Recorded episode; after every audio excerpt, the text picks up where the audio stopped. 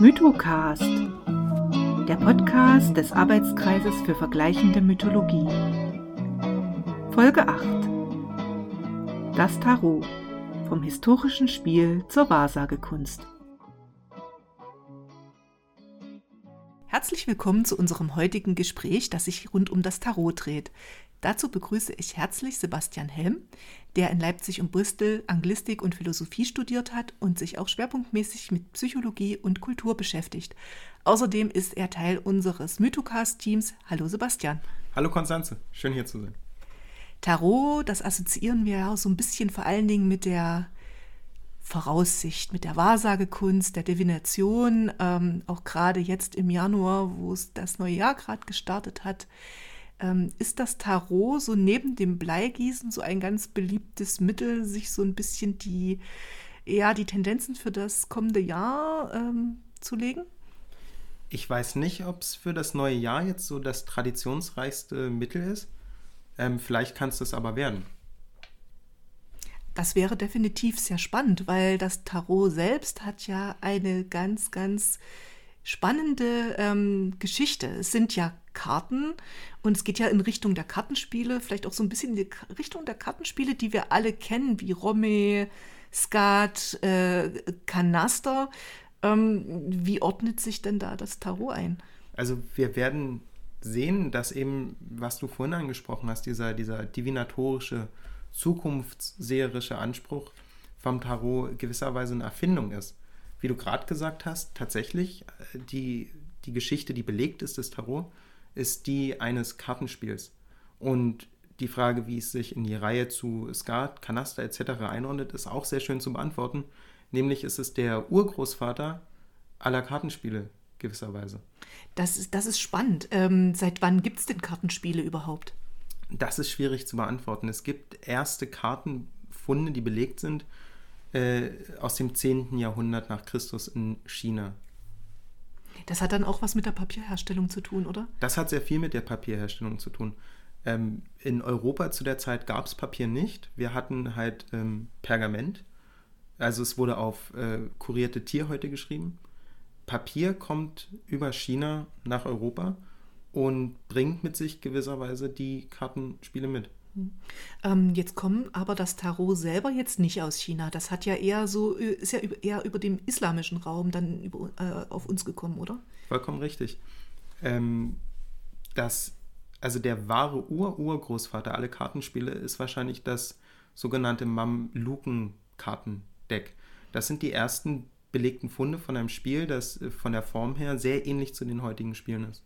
Und das finden wir circa im 13., 14. Jahrhundert in äh, äh, Ägypten.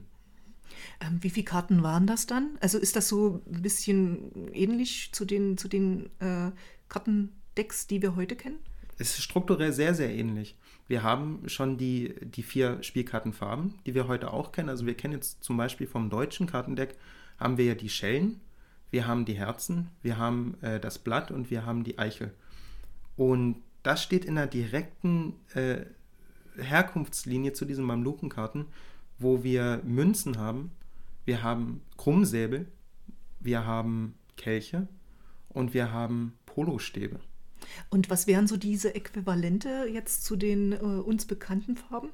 Das ist äh, schwierig zu beantworten. Also die Frage direkt zu beantworten ist leicht. Wie das gekommen ist, ist ein bisschen verworrener. Äh, um einfach eine Gleichsetzung zu machen, die ähm, Kreuz, das, da sieht man noch äh, oder man kann sich da vorstellen, dass das äh, gerade im deutschen Deck so eine Art stilisiertes Schwertheft ist. Und auch die, die Eichel, also das im Französischen ist es ja Kreuz, im Deutschen ist es die Eichel, die sieht schon aus wie die Schneide von einem Schwert.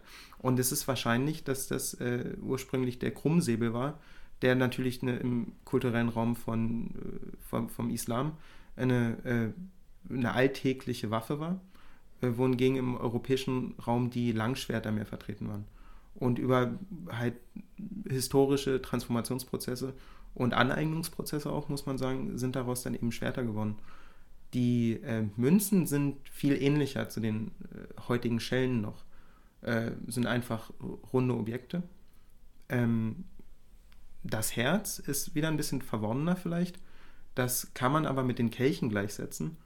Und das Blatt im deutschen Kartendeck ähm, wird wahrscheinlich von den Polostäben kommen. Das ist ja schon jetzt ein, von der Form her ein größerer Unterschied.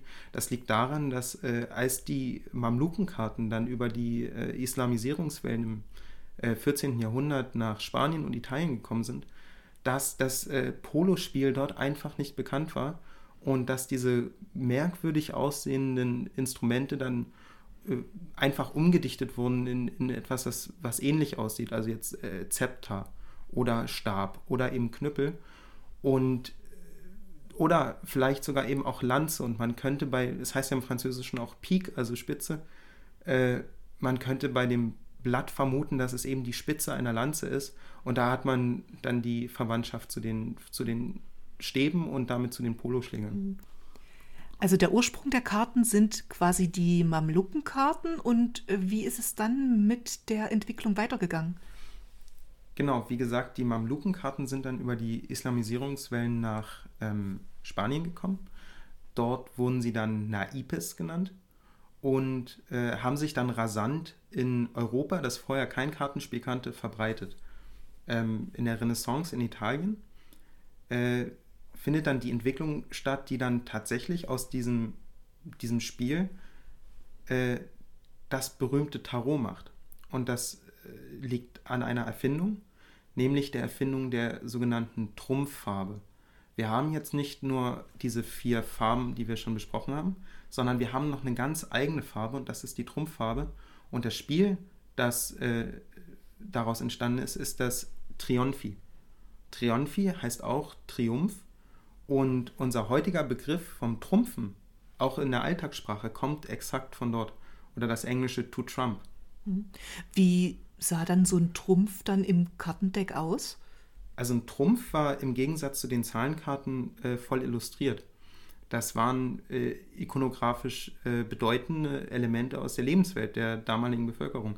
Wir haben zum Beispiel den Papst, wir haben die Päpstin, wir haben äh, Stern, wir haben Engel, wir haben eine Karte, die wie das Urteil symbolisiert. Und wir haben einen Jongleur, eine Art äh, Schaumagier, der eben das Volk unterhalten hat. Hm, Wäre das dann so das Äquivalent zum Narren? Der Jongleur ist tatsächlich nicht das Äquivalent zum Narren. Er ist das Äquivalent zum Magier. Und darauf kommen wir dann später vielleicht nochmal zurück, weil der Magier, den wir jetzt in diesem berühmten Rider-Waite-Smith-Tarot kennen, der, der, der ist von einer ganz anderen Natur als der Jongleur, Schaumagier, der mit, mit optischen Illusionen und Tricks arbeitet, mhm. der, der eben in diesem Renaissance-Deck vertreten ist. Wie muss ich mir denn jetzt so ein historisches Tarotspiel ähm, vom Ablauf her vorstellen? Ähm, Tarot wurde als Stichspiel gespielt. Das kennen wir heute aus dem Skat zum Beispiel oder aus dem englischen Bridge oder auch Doppelkopf. Ein Stichspiel funktioniert so, dass äh, den Karten eine bestimmte Wertigkeit zugeordnet wird und die stehen in einem hierarchischen Verhältnis zueinander. Also äh, höhere Zahlenwerte derselben Farbe ähm, besiegen sich sozusagen. Also die 8 äh, ist wertiger als jetzt die 7 und der Spieler, der die 8 äh, als letzter ausgespielt hat, bekommt dann die Karten oder bekommt Punkte, wie auch immer. Und wir haben auch einen Mechanismus des Abwerfens. Das heißt, äh, Farben müssen bedient werden. Das kann ein Skatspieler sicherlich auch. Wenn man jetzt äh, keine Kelche spielen kann, weil man keine Kelche auf der Hand hat, aber man wirft oder legt eine höherwertige Schwertkarte, dann ist die nichts wert. Und die spannende Erfindung eben in der Renaissance sind, wie gesagt, diese Trumpfkarten. Und was die beitragen, ist, dass es eine komplett eigene Farbe gibt, die immer gegen alle anderen Farben gewinnt. Damit die Trumpfkarten dann wieder äh, miteinander funktionieren, sind die dann auch angeordnet zahlenwertmäßig. Wir hatten ursprünglich 21 Trümpfe. Der Narr tatsächlich, der wurde erst im 18. Jahrhundert als äh, Trumpf quasi oder als ein Trumpf-Äquivalent gewertet, war ursprünglich eine Sonderkarte, die Sonderregeln hat und viel mehr mit dem modernen Joker zu tun hat als mit einem Trumpf. Und ähnlich wie bei den äh, Zahlenkarten hat dann natürlich der höhere Trumpf den niedrigeren Trumpf äh, besiegt.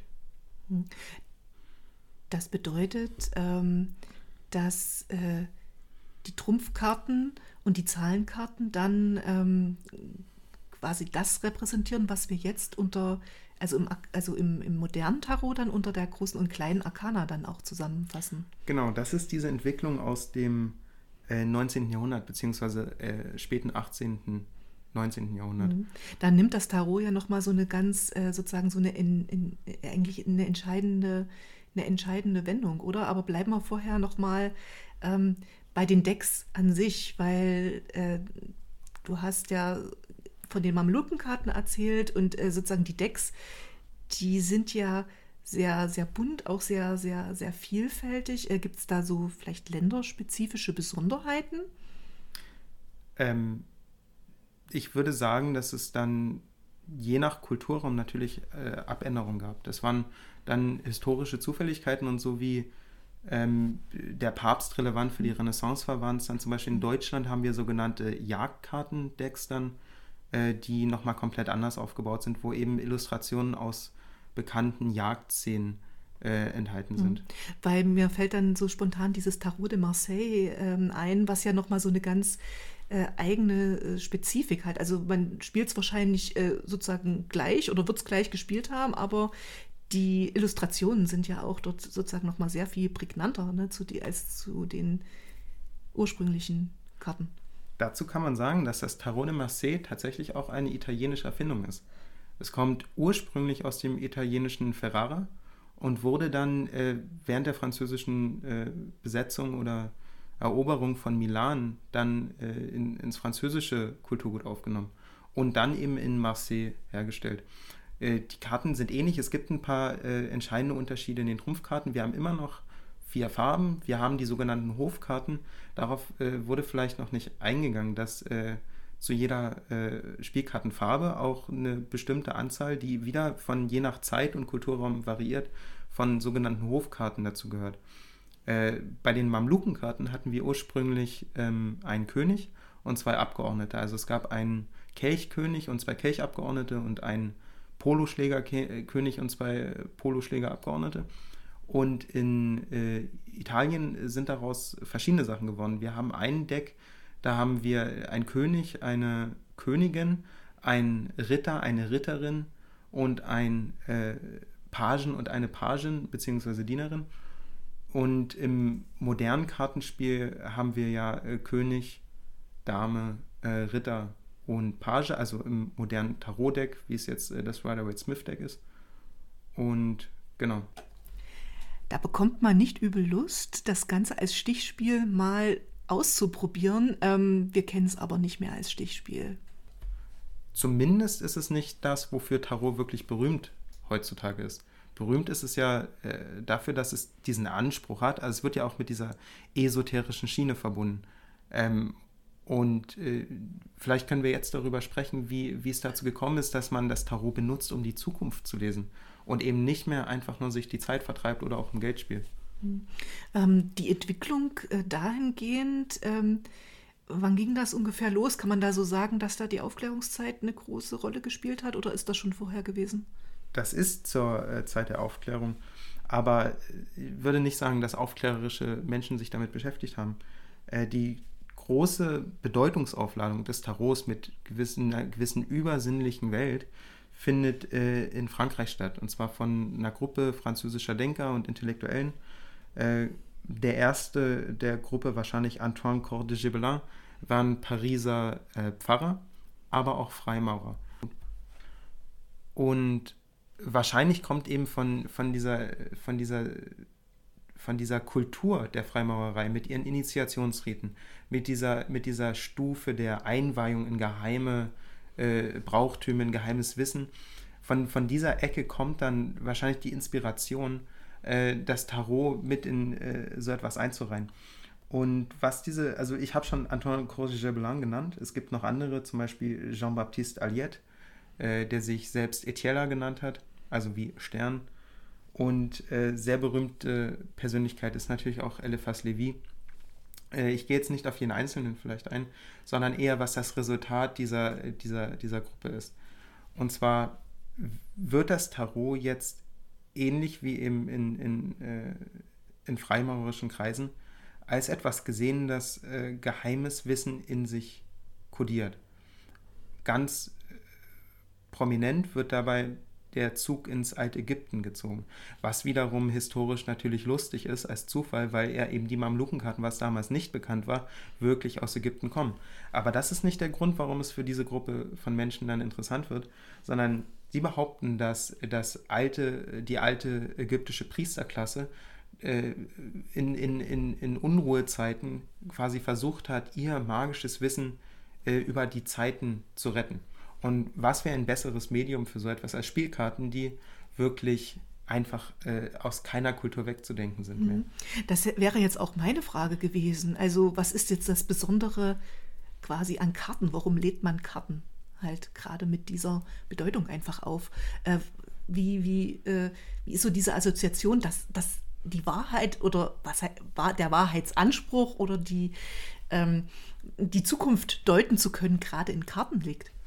Also ähm, Karten bieten sich äh, in der Hinsicht an, weil sie natürlich dieses Zufallselement beinhalten. Und das ist, das haben alle divinatorischen Systeme gemeinsam.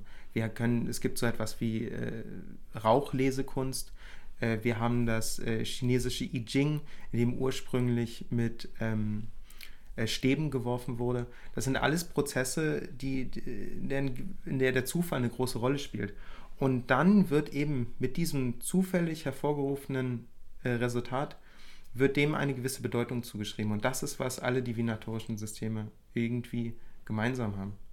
Du hast ja jetzt die Freimaurer erwähnt und auch, dass es ja geheimes Wissen ist, was dort tradiert ist. Ähm, sind denn die ersten Versuche dort äh, Tarot als etwas auch Übersinnliches dort äh, sozusagen zu, zu legen am Ende auch? Ähm, das wird jetzt kein Massenphänomen gewesen sein, sondern eher sozusagen äh, auch wirklich in, nur auf die Geheimgesellschaft beschränkt, oder? Das ist zu vermuten. Ich denke, ein wirkliches Massenphänomen wird es dann mit einer weiteren Entwicklung. Wir haben im 19. Jahrhundert in England einen Geheimbund, der sich gründet. Und das ist der, äh, oder auf Englisch The Hermetic Order of the Golden Dawn, ähm, der wiederum sehr illustre Gestalten um sich versammelt hat. Äh, man denkt an Alistair Crowley, aber auch den äh, Dichter William Butler Yeats oder Arthur Macon, den, äh, den, den Autoren. Und äh, in diesem Kreis war auch eine Person mit dem Namen Arthur Edward Wade. Und dieser Mensch in Verbindung mit einer Frau, die in einer loseren Verbindung zum äh, Geheimbund stand, äh, nämlich Miss Coleman Smith, die haben sich zusammengesetzt und haben das kreiert, was heute das wohl berühmteste, am meisten verkaufte Tarotkartenspiel der Welt ist, nämlich das Rider-Waite-Smith-Deck. Äh, das Rider im Namen kommt einfach von der Verlagsgruppe, bei der das mhm. zuerst verlegt wurde. Ähm, wie viele Karten gibt es denn jetzt äh, in diesem äh, Rider-Waite-Smith äh, Tarot? Wir haben das auch heute mal ähm, für die Zuhörerinnen und Zuhörer auch mal, ähm, mal, mal mitgebracht und äh, ja, also es ist schon allein sozusagen sehr faszinierend, da äh, sich die Karten anzuschauen und da auch äh, sozusagen so, so durchzublättern. Ja, und die waren nicht immer so faszinierend anzuschauen, aber es gibt Zwischenschritte zu diesem äh, Produkt quasi, was äh, Miss Coleman Smith illustriert hat. Und zwar in Italien, auch zur Renaissancezeit, haben wir das sogenannte Solabusca Tarot. Das ist das erste Tarot, in dem auch die Zahlenkarten, die im Mamlukendeck und auch in den Naibes-Karten davor eben nur Zahlen waren, äh, mit einer gewissen Anzahl dann auch an Stäben und Schwertern, äh, die wurden in dem Solabusca-Deck erstmals vollkommen illustriert. Also jede Karte ist wie ein, äh, wie ein individuelles kleines Kunstwerk.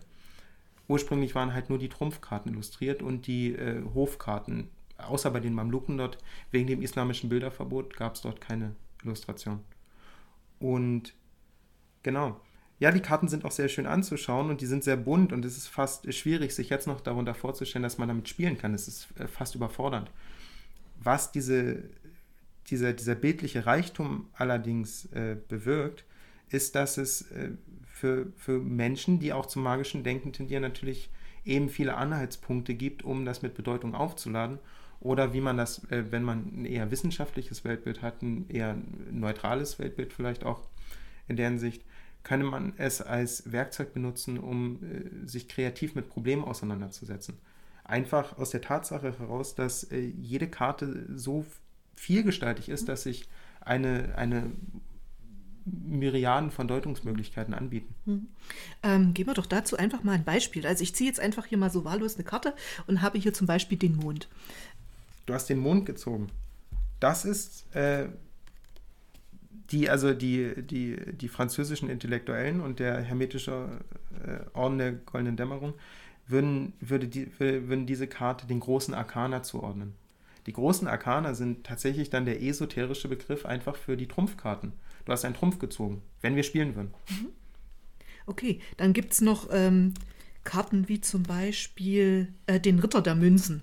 Das wäre jetzt, äh, was du gesagt hast, das wäre jetzt eine Hofkarte, das oder? Das ist eine Hofkarte. Und zwar ähm, die Münzen tatsächlich in dem Rider-Waite-Smith-Deck heißen Pentangle, weil äh, wir haben, wie gesagt, diese Aufladung mit Bedeutung. Und äh, jetzt sind die Karten eben nicht einfach mehr Alltagsgegenstände, es sind keine Münzen, es sind keine Schellen, es sind jetzt äh, magische Symbole für etwas Außerweltliches. Dabei stehen die äh, Münzen für das Erdelement. Hm. Und äh, was die zu den Pentangeln macht, ist das, oder Pentakeln besser gesagt, ist, dass in der äh, Mitte von einer goldenen Scheibe ein Pentagramm eingezeichnet ist. Das Rider-Waite-Tarot ist ja jetzt das bekannteste Tarot. Es gibt aber heute eigentlich so viele Karten, Tarot-Kartendecks, also dass eigentlich so für jeden Geschmack was dabei ist. Ähm, du hast dich ja damit auch beschäftigt jetzt länger schon. Ähm, was sind denn so Decks, wo du sagst, wow, okay, äh, faszinierend und das musstest du vielleicht auch kaufen, weil die Illustrationen so toll sind? Also ich habe tatsächlich nur ein äh, abweichendes Deck und das ist das äh, Guillermo del Toro Deck von dem äh, Regisseur, dem spanischen und äh, das finde ich so faszinierend, weil es ist, äh, ist eher, sind eher düstere Illustrationen, auch ein bisschen äh, pervers direkt. Also wir haben sehr gruselige Gestalten. Und das eignet sich dann natürlich besser, wenn man äh, sich vielleicht mit dunkleren Aspekten der eigenen Psyche auseinandersetzen möchte. Dazu muss jetzt aber gesagt werden, dass Tarotkarten, wie, wie, wie ich sie benutzen würde, eben nicht diesen Anspruch haben, dass damit wirklich eine real existierende metaphysische Intelligenz kontaktiert wird, die dir irgendwie konkretes, äh, wahres Wissen über die Zukunft liefert. Vielmehr sehe ich in den äh, Tarotkarten eine Chance, äh, sich äh, mit der eigenen Kreativität auseinanderzusetzen und äh, Probleme zu lösen, indem man einfach über den Tellerrand schaut und dabei äh, können eben auch solche Karten helfen. Das ist einfach ein kreatives Werkzeug. Wie kann ich jetzt so ein Tarot befragen? Was für Fragen sollte ich jetzt da stellen? Also wenn du das als kreatives Werkzeug benutzt, dann definitiv keine geschlossenen Fragen. Geschlossene Fragen sind Ja-Nein-Fragen, also Fragen, die sich mit Ja oder Nein beantworten lassen. Und in solchen Fragen verkörpert sich tatsächlich äh, der Wunsch, eben, äh, dass es eine, eine, eine Antwort gibt, die wirklich wahr ist. Also, also meiner Ansicht nach ist das eine Form von Wunschdenken. Wenn ich das Tarot frage, werde ich Erfolg in der Liebe haben, werde ich Erfolg im Beruf haben. Und dann äh, denkt man sich die Bedeutung so, wie es einem eben passt. Das ist natürlich nicht Sinn der Geschichte, weil krass gesagt ist das für mich eine Form der Realitätsflucht. Wenn man das Tarot kreativ benutzt, bedient man sich aber der wie ich sagen würde, Lichtseite der Fantasie. Und das ist eben die Kreativität. Das ist ein äh, Raum der Möglichkeiten, der eingefahrenes Denken nochmal aufbricht durch äh, unerwartete Lösungsmuster. Und wenn man das mit den Karten so machen will, dann stellt man am besten Wie-Fragen. Hm. Also, wie kann ich das Problem lösen? Mhm. Nicht, gibt es eine Lösung? Hm. Und wie ernst kann ich das Ganze dann im Prinzip nehmen oder sollte ich es am Ende vielleicht auch nehmen? Also ich finde, man sollte es so ernst nehmen, wie man sich selber ernst nimmt. Also definitiv mit einer Prise Humor wahrscheinlich. Äh, aber man sollte es jetzt auch nicht komplett äh, diskreditieren. Also was die Fantasie hervorbringt, das sind Mechanismen, die noch nicht vollkommen erforscht sind in der Hinsicht. Und man kann es einfach als, äh, als, äh, als Angebot wahrnehmen. Also das, äh, die, die spontanen Gedanken, die mir beim Kartenlegen kommen, sind alles Möglichkeiten, äh, mit einem Problem umzugehen. Es sind keine definitiven Antworten, auf keinen Fall, aber es sind vielleicht Antworten, auf die man mit dem alltagsbewussten, äh, logischen, sehr äh, schrittweise vorgehenden Denken nicht kommen würde. Mhm.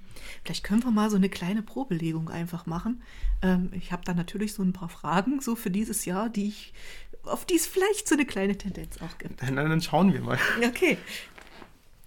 So, wie muss ich das jetzt im Prinzip machen? Also ich lege jetzt die Karten alle in einer Reihe jetzt von hin. Und ähm, was für ein Legesystem würdest du mir denn jetzt erstmal empfehlen? Also ich würde sagen, einen essentiellen Schritt müssen wir davor noch gehen. Und zwar müssen wir das Zufallselement mit ins Spiel bringen und dafür mischen wir die Karten.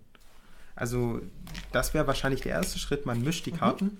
Und wie du richtig gesagt hast, entscheidet man sich für ein Legesystem. Und das Legesystem ist in der Hinsicht wichtig, weil es äh, tatsächlich schon die halbe Miete ist äh, was in einem Legesystem impliziert ist, ist nämlich, dass man jeder Position, die eine Karte annehmen äh, kann, schon eine gewisse Form gegeben hat und damit äh, die Möglichkeiten der Deutung eingrenzt. Und das ist tatsächlich eins der entscheidendsten Elemente äh, der Problemlösung, mhm. nämlich eine Problemanalyse.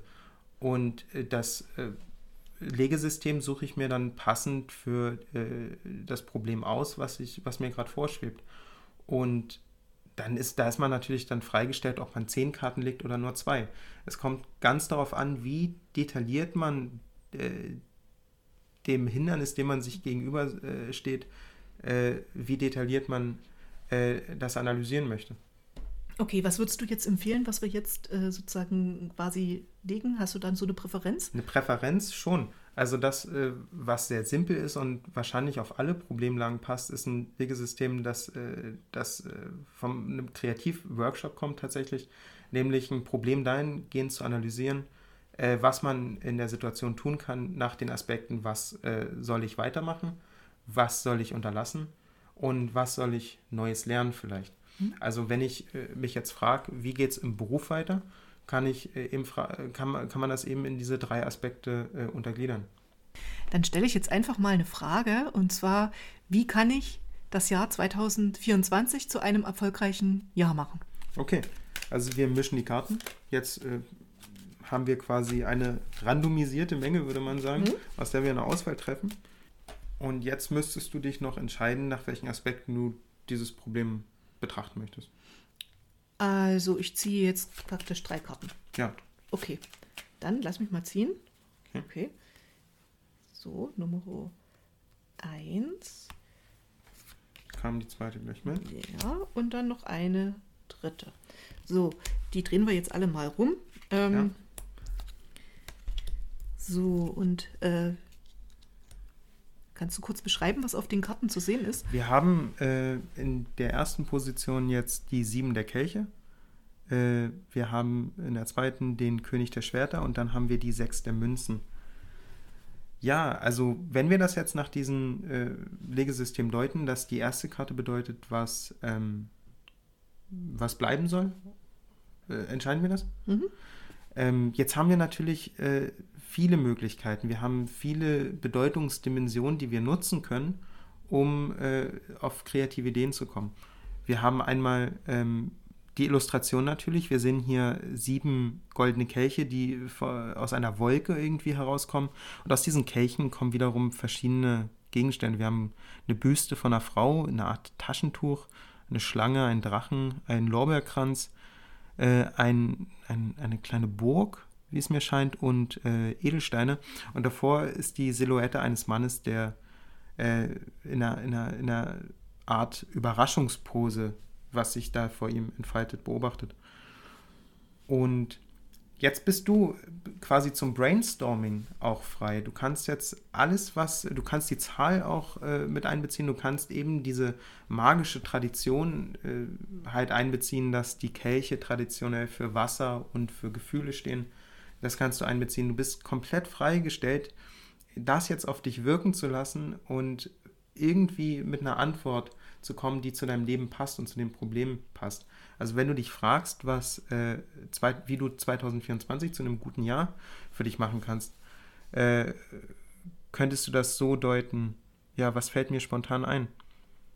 Dass du äh, vielleicht äh, die Chancen, die sich dir anbieten, nutzt. Du siehst hier eine ganz große Auswahl aus verschiedenen Dingen Und das ist zum Beispiel was, äh, was man da jetzt hereindeuten könnte. Und da ist es halt wichtig, das zu verstehen, dass man was hereindeutet. Das ist keine objektive Wahrheit, die sich hier präsentiert. Das ist eben eine, äh, ein Spiel der Kreativität. Genau. Mhm. Beim König der Schwerter wäre das dann sozusagen ähnlich. Ganz ähnlich. Man, man, bei diesen Hofkarten ist man natürlich vielleicht eher verleitet, daraus auch gewisse Persönlichkeiten herauszulesen. Als, also das, äh, das Angebot wäre jetzt hier, dass, äh, dass, äh, dass du entweder Aspekte von der Persönlichkeit, die eben äh, zu einem König der Schwerter passen würde, integrierst oder wie auch immer. Mhm. Genau, und die letzte Karte wäre dann so ein bisschen so der Ausblick. Ich glaube, ich glaube, das kann man auch, ja, man ist ja freigestellt, was man sich für, für eine Bedeutung zu den Karten denkt. Wir hatten uns, glaube ich, darauf geeinigt, dass die letzte Karte bedeutet, was man Neues dazulernen kann. Äh, wir sehen hier äh, bildlich dargestellt einen Mann, der sehr wohlhabend gekleidet ist, der einer ärmlichen wirkenden Frau irgendwie Münzen zuwirft. Und daneben ist noch ein anderer Bettler. Man könnte das jetzt natürlich offensichtlich als Großzügigkeit deuten. Man muss aber nicht so, ich sag mal, hemmfistet daran gehen. Man kann da natürlich auch ganz andere Bedeutungsebenen reinlesen. Das ist jetzt nur, was sich äh, auf den ersten Blick anbietet. Und eben weil diese Karten auch oft eine Deutung sehr nahelegen, äh, lohnt sich verschiedene Karten, äh, die es eben zu kaufen gibt, zu erwerben, die ganz andere äh, äh, stilistische Entscheidungen getroffen haben. Und dadurch wird die Kreativität nochmal komplett anders angesprochen. Und was wäre jetzt so das, die Quintessenz ähm, von meiner Frage? Provokant gesagt ist die Quintessenz deiner Frage genau, was du darin siehst jetzt. Also wie würdest du die Karten jetzt interpretieren? Ähm, schwierig, weil ich bin, äh, ich bin äh, mit den erstmal mit den ganzen Bedeutungen äh, stehe ich noch sehr, sehr am Anfang.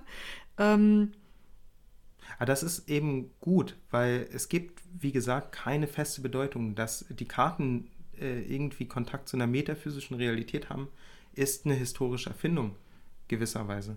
Äh, du kannst den Karten ganz unvoreingenommen begegnen und einfach dich inspirieren lassen. Das ist natürlich schwierig, weil Kreativität ist nicht äh, unbedingt so einfach. Auch das, das, hängt dann auch vom Persönlichkeitstyp ab, inwiefern man äh, spontan assoziieren kann und möchte auch.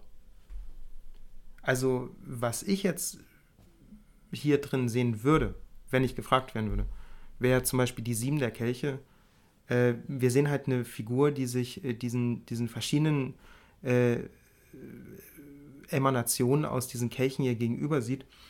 Und die Kelche stehen traditionell für Gefühle und für das Element Wasser. Man könnte daraus jetzt machen, dass das äh, jemand ist, der äh, seine eigenen Gefühle reflektiert. Oder der auch jemand, der von Gefühlen überwältigt wird. Und wenn wir das in Kombination jetzt zu der Bedeutung der Position setzen, die wir gewählt haben, nämlich das, was bleiben kann, sehen wir vielleicht äh, jemanden, der emotionale Intelligenz praktiziert, jemanden, der seine Gefühle sortiert. Wir sehen ja auch, das sind äh, alles unterschiedliche Kelche. Das sind, sind jetzt nicht alle Gefühle kommen aus einem Kelch, sondern die sind wie säuberlich geordnet. Wir sehen einen Mann, der quasi, äh, oder eine Person, die ihre Gefühle ordnet und darüber nachdenkt und die reflektiert. Dann in der, äh, in der zweiten Position, der wir die Bedeutung gegeben haben, ähm, das, was gehen soll, sehen wir ein, äh, eben einen König, der auf einem Thron sitzt, der sehr mürrisch reinschaut und ein äh, langes Schwert in der rechten Hand hält. Äh, die Karte auf den ersten Blick strahlt nicht sehr viel Wärme aus, sondern eher eine kühle Rationalität und auch ein, äh, eine gewisse Unbarmherzigkeit. Also man könnte darin äh, vielleicht den Vorschlag jetzt, also wie gesagt, das sind alles nur Angebote, das sind äh, keine äh, objektiven Fakten, die man hier rausliest. Man könnte jetzt äh, daraus lesen, dass man vielleicht äh, in, in, in, in seinem Verhalten vielleicht sanfter sein sollte oder weniger mit der Draufhau-Methode Probleme löst. Ähm, in der Zukunftskarte, also die Karte, die quasi Potenziale öffnet, das, was, was man ins Leben hereinholen kann, sehen wir jetzt einen Mann, der eben wie Bettlern Münzen zuwirft. Das kann man so deuten, äh, dass es äh, Großzügigkeit symbolisiert. Muss es aber auch nicht. Vielleicht ist man nämlich die andere Person, vielleicht ist man gar nicht der Gebende. Vielleicht ist man auch äh, die Person, die das annimmt. Also vielleicht ist der Vorschlag auch, man sollte mehr, äh, mehr vielleicht auch äh, Wohltätigkeit akzeptieren. Und das ist eben äh, das Schöne an den Karten, dass es dir vielleicht Ideen nahelegt, auf die man sonst nicht gekommen wäre. Und das, was für dich irgendwie Sinn ergibt, ist natürlich sehr persönlich. Also man liest ja auch das darin, was man, was in einem quasi oder in dem Leben von einem selber schon äh, relevant ist und was in einem vorgeht. Deswegen wäre es auch nicht schlecht, wenn man, wenn man so eine Legung macht, darüber Tagebuch führt. Weil dann schreibt man sich auf, welche Assoziation man dazu gehabt hat. Man stellt dieselbe Frage äh, einige Tage oder einige Wochen später und äh, schreibt sich wieder seine Interpretation auf. Und daraus wiederum kann man einen reflexiven Prozess machen, um wiederum äh, Voreingenommenheiten, die man hat, zu erkennen. Also die Karten in der Hinsicht sind ein kreatives Werkzeug, aber auch ein Werkzeug zur Selbstreflexion. Also danke dir, das war jetzt wirklich sehr äh, spannend und äh, gerade auch die Sache mit dem Tagebuch, das werde ich vielleicht mal ein bisschen näher verfolgen. Was wäre denn jetzt so ein Schlusswort zum Tarot? Für mich, äh, ich würde einmal dafür plädieren, dass man eben das nicht nutzt, um sich Wunschdenken hinzugeben. Dass man das nicht nutzt, um äh, angeblich wahre Antworten von der höheren Intelligenz zu bekommen, sondern dass man es eben als Werkzeug benutzt, um äh, mit seiner kreativeren Seite Kontakt vielleicht zu bekommen oder aufzunehmen und vielleicht auch zu wertschätzen, was für eine reiche Geschichte in diesen Karten ist und äh, dass das tatsächlich, also dass die Geschichte der Tarotkarten und die äh, Geschichte der Spielkarten, dass, äh, dass, das, dass wir da vom selben, selben Ding reden. Ja, wunderbar. Vielen Dank für das tolle Gespräch. In dem Sinn sind die Karten ja jetzt wirklich wortwörtlich auf dem Tisch und ähm, wir hoffen, dass wir ein bisschen dazu beitragen konnten, äh, das Tarot so ein bisschen äh, aus der esoterischen Ecke herauszuziehen. Wir wünschen natürlich trotzdem allen ein frohes Experimentieren und ein Einlassen auf die Karten und sagen in diesem Sinne bis bald. Das war der Mythocast Folge 8, das Tarot, vom historischen Spiel zur Wahrsagekunst. Wenn ihr mehr hören wollt, findet ihr uns auf unserem Blog und auf den meisten gängigen Podcast-Plattformen. Bis zum nächsten Mal.